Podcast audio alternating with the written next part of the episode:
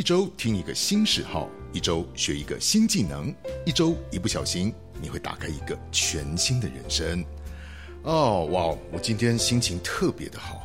哎，等一下，先跟各位听众朋友问候一声啊！这个又再次的回到我们斜杠人生，嘟嘟好，我是节目主持人 Norman。为什么我讲说我今天的心情特别好呢？因为这一堂课其实我期待了很久哈。我先跟各位直接破梗，我不卖关子。这堂课是我们特别邀请来这个嘟嘟线上课程，有一门具有学习价值的课程，它叫做人力资源管理的一门课。我相信我讲到现在这个时候的时候，应该已经有一半以上的听众想要转台了哈。最早的时候，我们的那个小茹她拿这个课程给我的时候，我本来也是睁一只眼闭一只眼在看，因为我觉得好像养狗做菜。然后其他东西比较好玩，人力资源这个东西关关乎到工作嘛。当我跟我们这个李老师后来沟通了一下以后，就我们今天的特别来宾李老师沟通了一下以后，我发现完全不是这么一回事，是啊。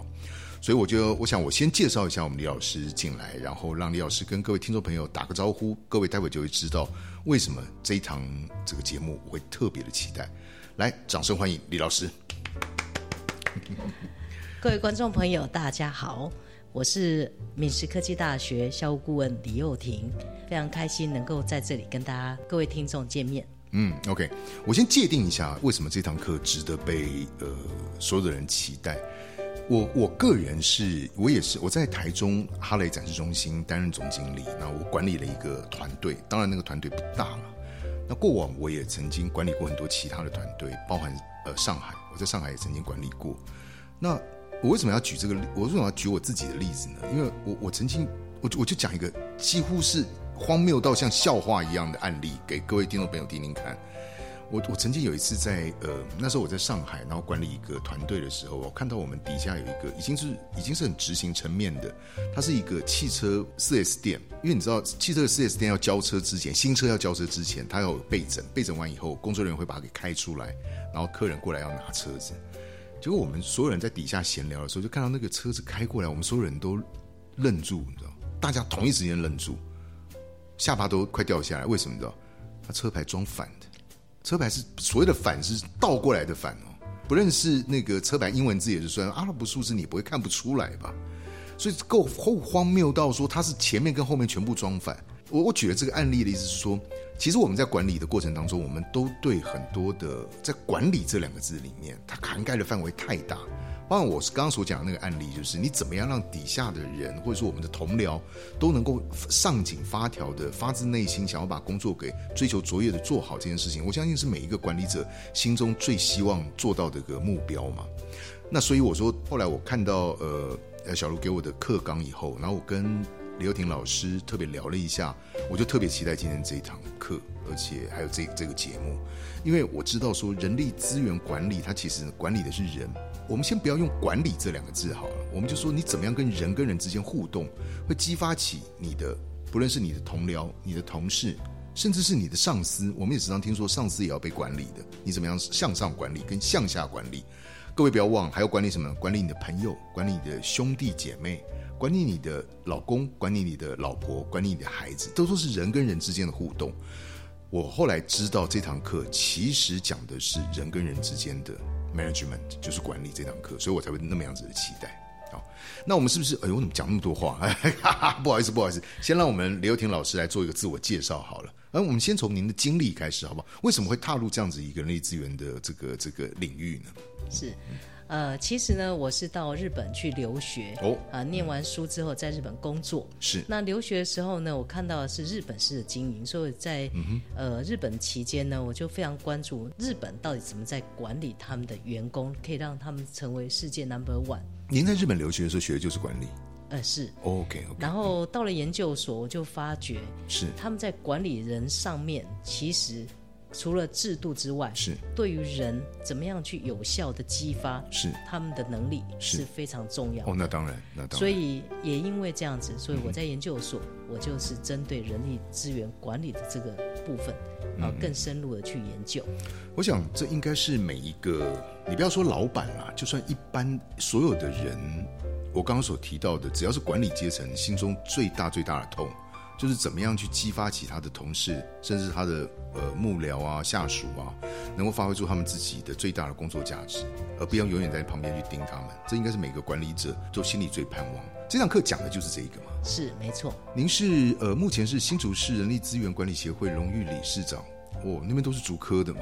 是，基本上新竹市人资协会呢，已经成立二十几年。那最主要以竹科为主，当然对，也有其他很多的人资主管也会过来参加。对，那里面呢，我觉得我一回来台湾，我到了新竹，嗯，那在呃，因为我是台北人，所以我在新竹没有任何的亲戚朋友。是，那我就想说，呃，我怎么样快速的可以，嗯，跟在地人作为好朋友，嗯，再加上就是加持自己的。专业是好，所以不断的充实是必要的一个目标。是，所以我就哎发现有一个人资管理协会，是，所以我就加入人资管理协会。OK，那一直到现在。哇，哎，我我这样讲，我换一个角度来做切入。其实，如果是以竹科的高科技公司为主的话，那您应该是，我觉得应该是全，不是全台湾，是全球哦。因为竹科哈，我真觉得它是已经是不输戏骨对于全世界的重要性。您这个人资管理协会站在全球，应该是站在全球都顶尖的位置，因为您所协调的、所监管的范围，已经是全世界最重要的晶片厂啊、晶圆厂的这些高科技的聚落。哇，这个这个，我觉得应该是用这样的角度来去看到我们李幼婷老师的可贵性哈。我为什么要这样讲的原因，当然我是还是跟听众朋友们界定一下啊，这个主题的范围实在太大，所以我们应该会分成两集。Again，我们还是把第一集放在这个李幼婷老师为什么会，呃，切入到这样的一个人资管理的领域，跟介绍人资管理跟我们一所有的芸芸大众有什么样子的关系，可以怎么样的运用。第一集我们先锁定在这里，就是李幼婷老师的侧写，还有这这门课的介绍。我们到第二集的时候，我们再来去做课程的详细每一堂课的介绍。好，我们先做这样的一个规划哈。然后您现在是闽师科技大学的教授兼校务顾问，是。哦，您曾任大华科技大学的教授兼校长。哎，校长好。是 哪里？校长，不好意思，不好意思，校长。哎，校长来，校长来视察了。大华的校长，哇，OK。是。哦，OK。呃，就就如我刚刚所说啊，我回来台湾之后，我就到新竹进入大华科技大学。是是。那一待就是二十五年。哦。很多人就问我，你怎么没换工作？这么多学校在找人，为什么你没没有走？是。因为我认为。第一方面，当然，因为我去日本留学，是那我看到的日本人的精神都是始终如一，是然后全心投入，对对，把一件事情做到最好。匠人，对对对，就做这件事情就好。特别欣赏日本人这种个性。好，那所以所以在这样的精神下，我们都认为每一个学生其实他都是宝贵的资源，就差你有没有发掘他的优点、特色，你有没有办法有能力开发他们的能力，这就是我们的工作。最重要工作之一。OK，我觉得您做这个课程跟在这个领域里面是特别的合适。那后面还有七八九十十一十二，我觉得那个我们执行团队给我的您的这个介绍，我就不一一讲了，因为我觉得听众朋友应该我们时间有限，听众朋友应该更想要来了解说，到底我们这个人事管理的课程，它的我们怎么样子的界定，它对于我们每一个听众朋友的价值在哪里？可不可以达到我们想要设定那个目的？一周听到一个新的技能，这个技能可以协怎么样协助他们的工作？哈，甚至是他们的人生。那我们先定义一下，again，因为我们的课程都会先定义一下这门课适合谁来看，适合谁来学习。我们来定义一下，如果是我要先定义最直接的、最垂直的一个想法，一定就是人资管理部门的人，他一定要来看我们这一堂课嘛，对不对？除了这个以外，我们是不是请李老师来跟我？呃，应该讲李校长，对没问题，请校长来 跟我们分分享一下。呃，应该谁是这门课的 target？好，刚刚讲，呃，除了人力资源管理相关的人员之外，是其实跟人资部门相关的人员，包括财务部、行销部，其实行销部对。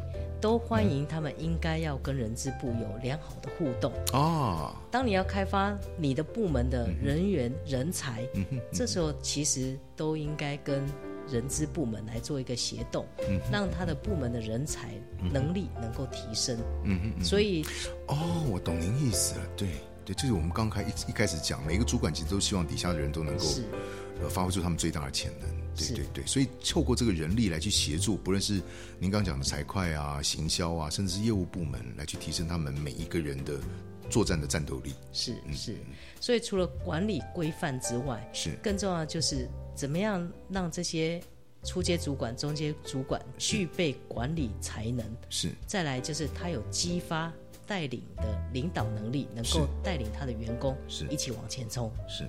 每个部门如果都能这样做到，是。这个公司就会全速前进。如果他们一个往后，一个往前，嗯，这个公司就原地不动，原地打转。对对，是。我想在管理学里面有一个很很经典的一个观念哈，就是说，身为一个主管，你要找到来跟你帮你工作的幕僚，甚至是讲直接一点讲下属。是一般人很怕说这些底下的工作人员锋芒太露，然后会抢了他的风头。实际上，在管理学里面有一个很很经典的名言，就是你永远要找比你厉害的人来当你的下属，因为这样你才可以更轻松嘛，而且你的船才可以开得更快嘛。其实我一直是福音这一点的哈。呃，就以我自己的工作来讲，我所找的业务一定是在业务里面，他的销售能力是超过于我。我找的财会。一定是他在不，我本来就不是财会，我找的这个这个行销的部门，就一定是他在电脑的执行上面是要超过于我等等等等。我只要抓紧了管理的角度，我觉得像这样子的逻辑，是不是属于这门课的他所要达到的终极的目的的范围之一？当然是这样子，但是呢，呃，我觉得还有一点呢，我们值得注意，就很多的管理者，他怕他的属下能力比他好。所以就听不进他的话，所以在很多的公司里面，我们就发现一个现象：他在找员工的时候，他会找一个能力比他稍微、稍微没有那么好的人进来，他可能比较容易管理。但事实上，一个公司如果就是错的，是如果你想要更上一层楼，你本来就应该找更优秀的进来，让你有机会做一个 teamwork，然后你才可以更上一层楼。是啊，然后往上提升。这样讲吧，就是说以我自己的经验啦，你找了比你差的人进来，或者是找了呃素质比较没有那么好的人，只是因为你害怕你威胁，你害怕有人威胁到你，到最后就是你的部门会越来越弱化。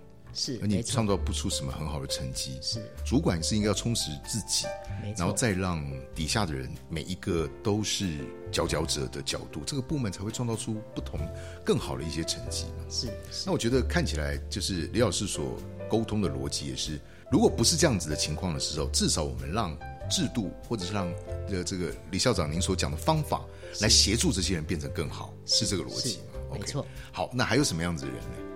那当然呢，除了这之外呢，呃，我认为管理者，他如果要想要带领员工，呃，具备自己具备的领导能力，然后带领员工一起往前冲，呃，这些管理者他们其实都可以来听一听，了解，好这个部门或者这个跟人资相关的一些内容跟资讯，那这样有助于他在做。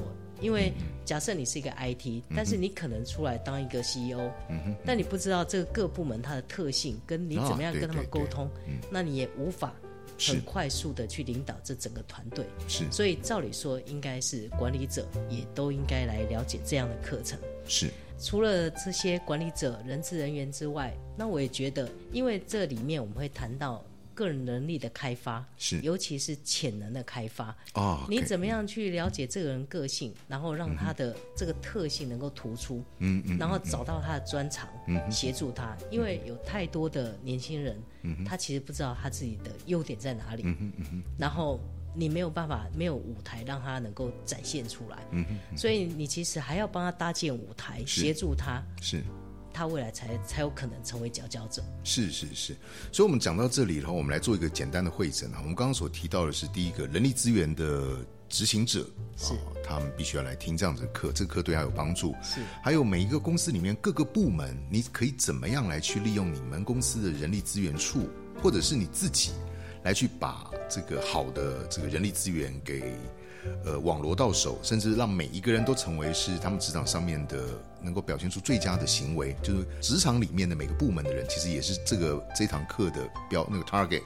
还有我们刚刚提到的就是呃，第三个是什么？就一般的主管怎么样激发员工的潜能？是，所以就不只是人力资源的这个部门的人，他需要。所有的人，只要你想要激发你的同事、你的呃呃下属的潜能的人，这堂课也是以这个为目标的。是是，还有没有？还有没有其他的？呃，当然呢，其实呃，我们刚刚有谈到，就是说怎么样激发潜能哦。嗯里面我我认为，呃，还有像家庭主妇哦，也可以思考 家庭主妇是吧？OK，听这样讲起来，课那爸爸妈妈的小朋友也都可以了啊。为什么家庭主妇也适合？他可以得到什么？因为他要怎么样教小孩子，重点是他有没有看到他们的优点。哦，我觉得呃，我们现在经常有很多家庭主，就是在家里照顾小孩的嗯这些家庭主妇，他们其实具备非常多的能力，嗯。但是你要与世界接轨，你要与社会接轨，你要随时不断精进自己，嗯与世界同进。所以你要充实自己的能力，嗯你的看法、想法、高度、眼界，嗯才会跟别人不一样。那这时候呢，你要怎么去看到你小孩的优点，嗯激发他？你怎么看到老公的优点，推动他？那你要怎么样去跟社区连结，看到别人的优点？这都是一种潜在能力，需要被开发，需要那我被激励那我。觉得校长，你这个课程的名称有点被局限。呃，非常因为你叫做人力资源管理，大家在看一看到这个课程名称的时候，大家就会觉得好像是资管处的人他们要来学的课程，其实不是哎、我这样听下来的时候，我觉得我可以简单的归纳，我不知道我们讲错，校长你可以纠正我哈，我不知道我们讲错，就是我可以把它简单归纳成两个，一个是属于职能。呃，你在工作上面怎么样去创造出在工作的方法、态度与人的协动之间创造出最好的状况，这在属于职能的部分。另外一块其实是在就算是一般的生活，泛指你的家庭生活、你的朋友生活、你的各个不同的生活，你与人人人与人之间怎么样可以激发出最好的互动、尊重潜能？是所以一个是职业上的，一个是生活上的，是都是涵盖在“人”这个字。所以这其实是一堂教人家人跟人之间怎么互动，只是分为职能跟一般。我这样讲有有没有界定这这门课有没有错误？没有问题。是这个逻辑是嘛？好，所以我们这样这样几乎已经是所有人了嘛。所以除了动物不用来听以外，所有人都可以来听啊，了不起啊，校长。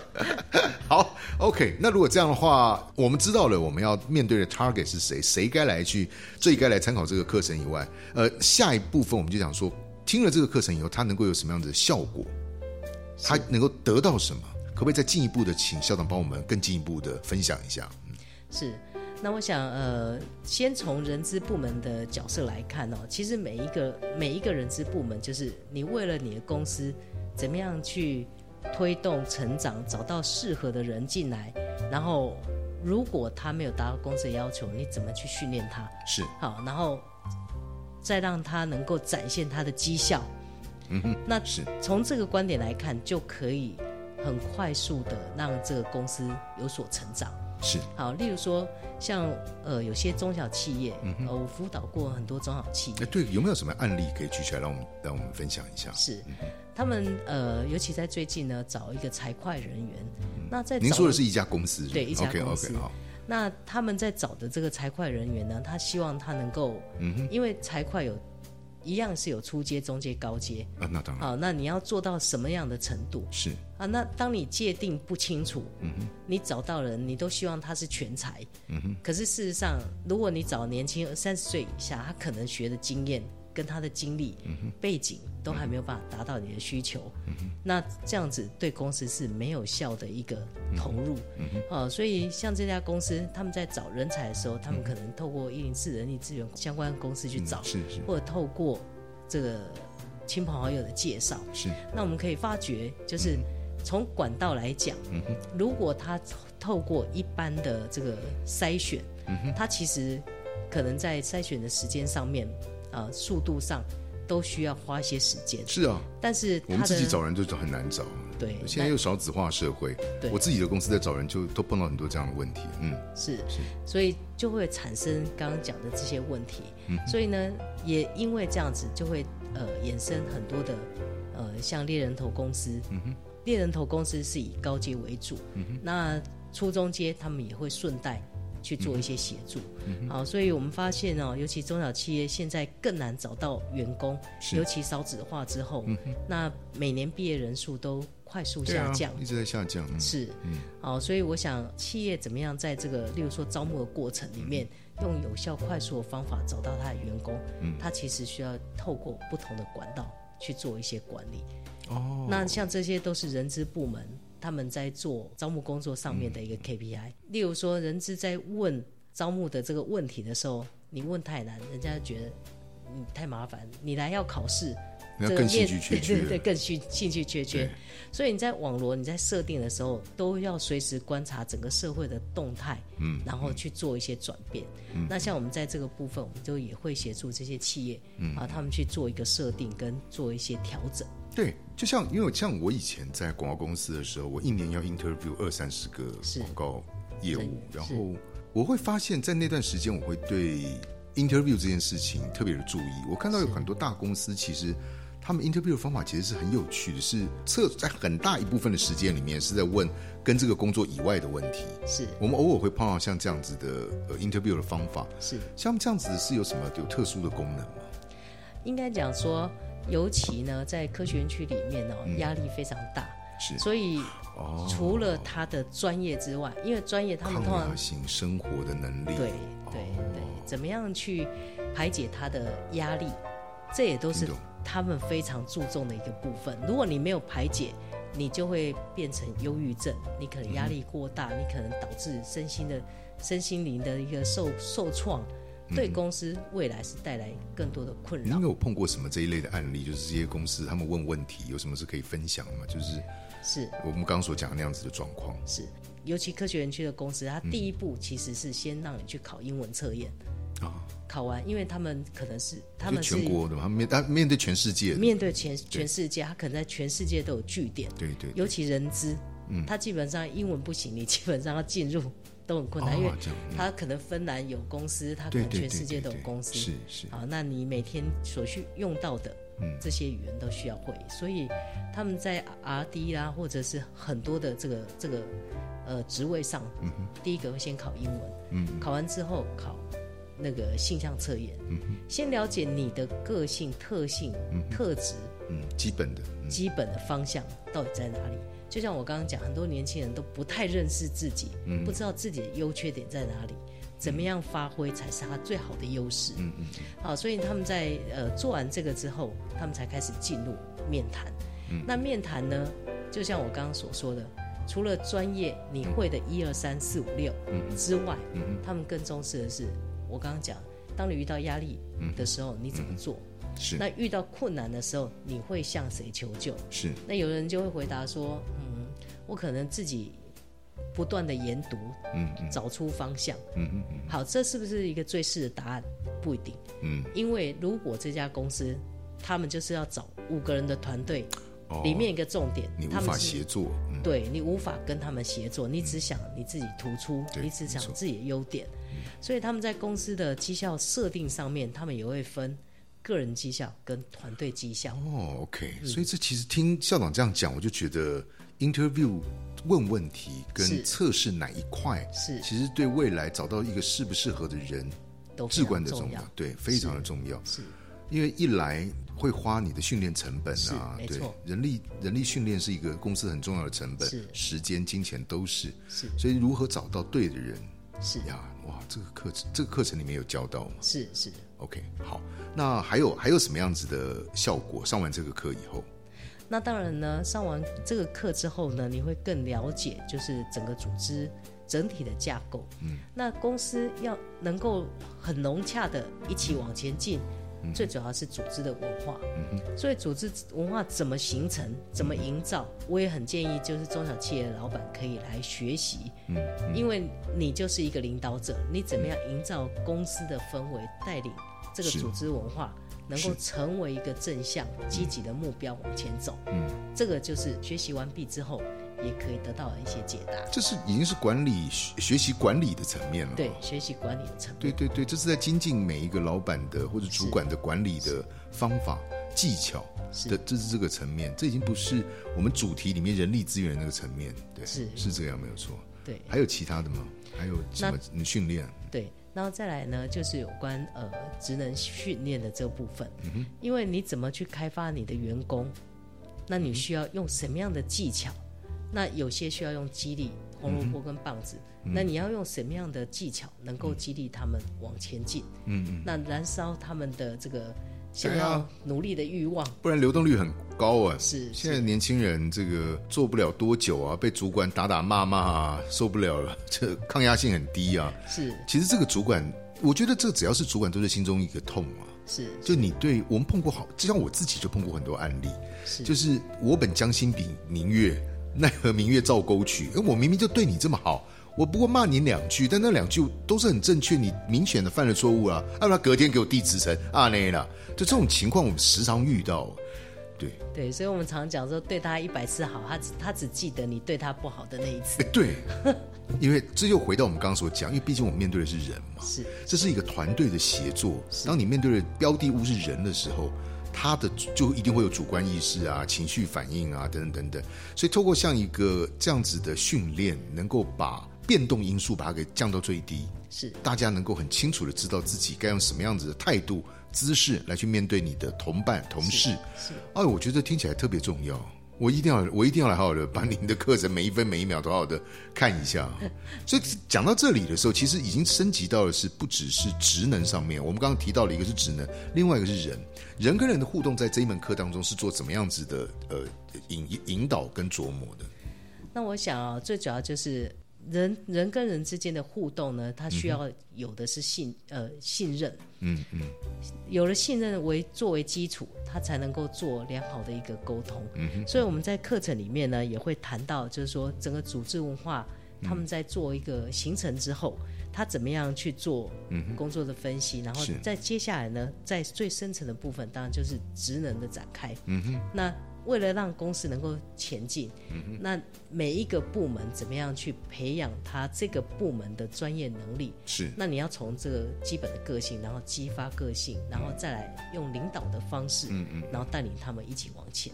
嗯嗯嗯，有没有什么样的案例可以跟我们分享？就在激发前跟激发后的改变嘛，或者部门在改呃改这上这样的课之前跟上这样课之后的改变，有没有什么实际的公司的案例可以跟我们分享一下？好，那我讲一个，就是三十年前，我真的对这个案例非印象非常非常深刻。哦那因为我开始教书的第一年，那我就遇到学生说：“邵老师，我进了，我进了一家就是电脑公司大厂，当时当然是大厂，现在还是。嗯，是。然后他说他们公司非常标榜就是节能省碳。是是是，那我就想，你节能省碳怎么落实，嗯才叫节能省碳？他说我第一天进去，我就感受非常深刻。嗯嗯，那他说大家点蜡烛看上班，他们也很想，不过他们进去呢，就是他们上课，因为三十年前就是、呃电脑没有那么发达嘛，才刚开始嘛。然后他们在要求他们员工嗯嗯做三天的教育训练，第一天他们到呃到公司新生训练的时候，嗯嗯公司发给他们一个纸杯，嗯嗯立刻要求他们写上名字。嗯嗯，三十年前哦，然后哦，就是落实节能减碳，一天最多只能用一个杯子。嗯嗯，这件事情是在三十年前很少公司这么落对实的去做。没错没错。那我听了，我真的是从此以后我都只买那家公司的电脑。哦，OK，听懂，是，所以我觉得就是老板想要落实，一定要以身作则，领导者一定要能够嗯把他讲的话落实到每一个层面上面，嗯这样他才有有办法啊有力的去领做领导。等于说这一个管理从这个小动作当中去引导我们所有周边的人都能够共同的来朝这个目标来迈进。是老板以身作则嘛。是是 OK，理解理解。好，那刚刚我们特别提到家庭主妇，是家庭主妇，我想基本上就是属于生活的层面了。是这块生活的层面，您觉得我们这个课程可以对家庭主妇有什么样子的帮忙？是，我认为管理是无所不在。嗯，你每一件事情，认同。每一个每一分钟，你所要做的事情，其实都是提前思考、嗯计划、嗯执行、落实，嗯嗯不能落实再重新规划、嗯嗯，修正，嗯，你才去执行。对，好，那你在家庭里面也是一样的道理，你怎么样鼓励你的小孩，嗯。能够发展他优势？嗯。哼每个每个家长都信誓旦旦这么说，嗯。可是，例如说我自己，我自己当教子这么多年，是。当我小孩子，我看到他，我都会讲，嗯。不要看电视，不要打电动玩具，去看书，嗯嗯我是忍不住做这件事情。嗯嗯嗯可事实上，我很清楚，我们这样做是不对的，应该是积极引导他。嗯。你应该现在去听音乐，嗯嗯嗯让你的心情舒缓。嗯你现在应该去打打篮球，发汗让你让你能够更专一，嗯嗯好，然后回来再念书，嗯嗯好，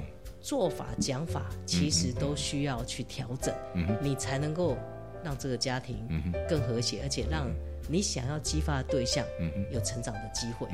听懂？我觉得这样听起来应该是说，要把管理这件事情融入你的观念里，不只是在你的工作上，甚至在你的日常生活上面，在观念上面，你其实必须要用“管理”这两个字去把它给引申出来。就好像我们之前有提到说，就算是在工作里面，对于老板，你也要有向上管理。是。而不是只是空着一个脑袋，是。然后任任由这个人跟人之间的问题发生，不管是。你的老板，还是你的老公，还是你的老婆，说是你的小孩，如果你只是很直觉的用你自己的喜怒哀乐，而没有像这门课程里面所讲到的对管理的这个敏感度，跟把它做落成你的生活上、你的思考上面的 DNA 已经做入进管理这件事情的时候，所以就是家庭主妇，她对她的老公、对她的小孩都不会用她自己很直接的情绪。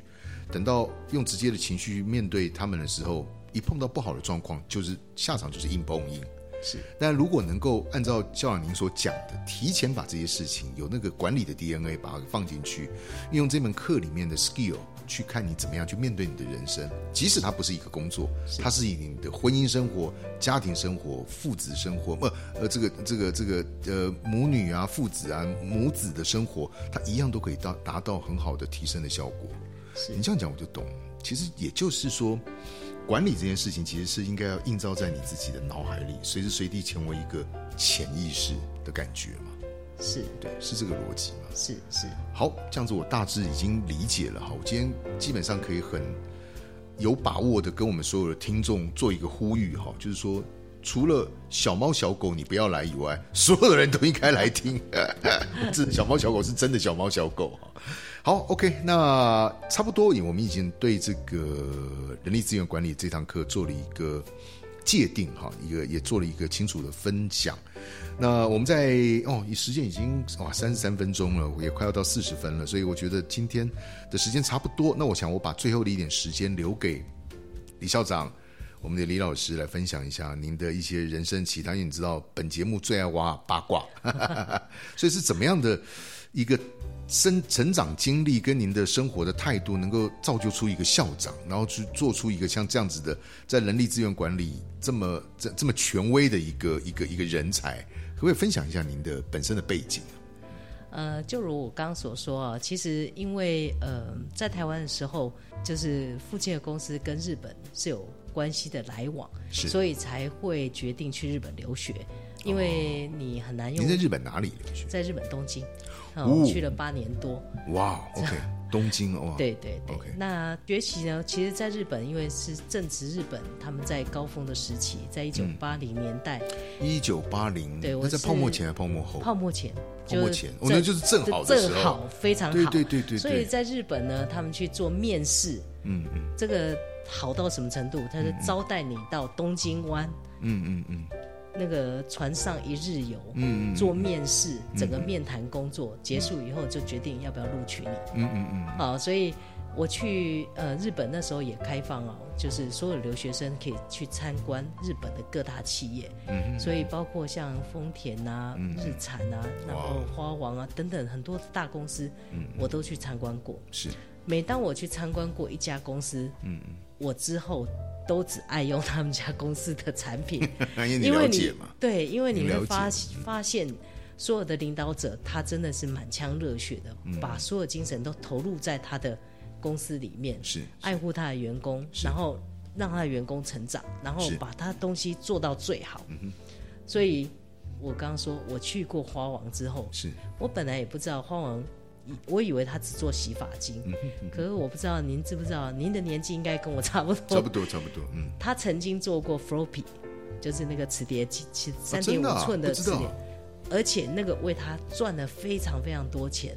但台湾没有看到过，在一九九三、九二、九三，应该那时候还有台湾还可以买得到。哦是哦，那后来之后消失是晃的 logo 嘛，对，因为花王的策略它就是多角化经营，嗯。它所有的事业目标除了他的本业之外，他鼓励他员工创新，所以他会每年固定招收很多、招募很多新的有具备创新能力的员工进来工作。可是听起来，就以商业的角度来讲，是这 这听起来是有点问题的。是当然，这对啊，到这是我们事后论英雄了。是，我们事后在看的时候，就是他没有专精在他自己的优势本业上面，本业上面是这风险是很大的当然，那你有可能成功，只是可能。一千个案例里面 成功的就那一两个而已，他这个其实是蛮冒险。不在那个年代嘛，我们现在这是事后论诸葛，这个不准了。请继续。那另外呢，当然就是说，呃，像台湾哦，就有一家台湾的汽车厂。在新竹就是也是很大，是那他们汽车厂啊，这个等一下我再跟你透露哪一家啊？对对，我们在节目里不要讲名字。对对对，那他们在就是二零零五零六年那时候也正值想要改革的时候，嗯哼，好，那他们就想说，那我们要找创新人才。哦，我应该知道是哪一家。对，然后经过了三个月，那我们每我们每个月都有人资协会的这个例会嘛啊，然后经过三个月，那人资长来，我就说。那你们现在透过职能，那招募了一批具备创新能力的人才进来之后，经过三个月，你们的公司有没有什么特别改变？是是，他就说有，嗯，我们公司改变非常多，嗯，因为他的所有行为都跟大家不一样，嗯，对不对？因为创新嘛，对对对，他可能就是哎，大家都穿衬衫整齐去上班，只有穿 T 恤，对，然后他的这个。上班时间要不固定，嗯，然后他的这个思考逻辑都跟你相反，嗯都跟你不一样，跟传统不一样，跟传统不一样，嗯嗯那导致导致最后就是相对应的两个部门冲突了，就有冲突了，所以他们没有事先做好提前的一些规划，对，然后双方的这个协作的一些工作，让这件事情真变内耗了，对对对，都是纷争，没有办法。互相协作就是内耗了，是听得出来。对对对，这听起来就是人力很人力资源很重要的一部分。是，就是没有事前想好，是想冲了就去冲了，是，然后没有经过适当的，他没看过这个课程啊，啊丢不丢啦？对 对对，他没有上这个课啊。OK，理解。哎，我看校长您还出过一本书哈。是，呃，还是只有这一本？我是说，我只看到的是这一本了。应该是很多本。对对对对，不好意思，不好意思，sorry sorry。那这一本是驾驭正面与负面职能，再创职业高峰。是，哇，OK。那我们还是要讲哦，其实人有优点，他也一定有缺点。是，那你怎么样提升自己的优点？然后怎么样去让你的缺点降低？嗯嗯，或者改善你的缺点？是，都是要用方法来进行。对，好，那第一个你要先知道，是；第二个才用方法来改善，对，好，然后再来就是用有计划、有步骤性去执行，一定会有成效。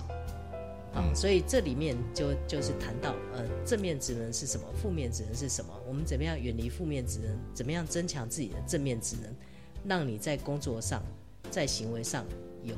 更受别人的喜爱，能够工作更顺利。对了，因为我觉得其实不要去忽略掉负面这件事情。是，你要懂得怎么样去驾驭负面。是是，这件事情我觉得才会有比较健康的方法。是，呃，一定要去把它给做压抑，这是这是这是不好的。哇，OK，这样看起来，校长您真的是资历真是丰富。多元，而且也挺斜杠的。谢谢，你可以听听看我们其他的课程。是是是是，没问题。OK，我想今天时间也差不多了，我觉得我在那边做一个小结哈，就是我们界定了这一堂人力资源课。其实我会建议校长，你们可以跟嘟嘟的这个线上平台人讨论一下，这个人力资源课可能。管理的这个课程的名称可能要做一点调整，是，不是你让人家以为这都是那那个人力资源部门的人才要学的课程，但我们在今天请校长聊过以后，发觉远远不是这个样子。就像我讲了，除了动物以外，只要是人，应该都来听的感觉，没问题。那我想，两天以后我们的下一个节目，我们再跟校长好的来探讨一下这一门人力资源管理的课程的细节，跟它的每一堂分别，我们把它做一个解构，让各位听众朋友能够更加的了解，为什么只要是跟人互动，想要跟人协作，想要在你的工作里面激发起，不论是你自己还是你旁边的同事们最大的职能潜能。人力的潜能，这几堂课可以怎么样来帮助你好不好？那我们今天再次的感谢李幼婷、李校长、李老师来跟我们分享这么专业、精彩的人力资源方面的这个学问哈。再次的感谢李老师，那我们也呃希望我们就下下一集见喽。OK OK，谢谢谢谢各位来宾，谢谢谢谢，好，拜拜拜拜。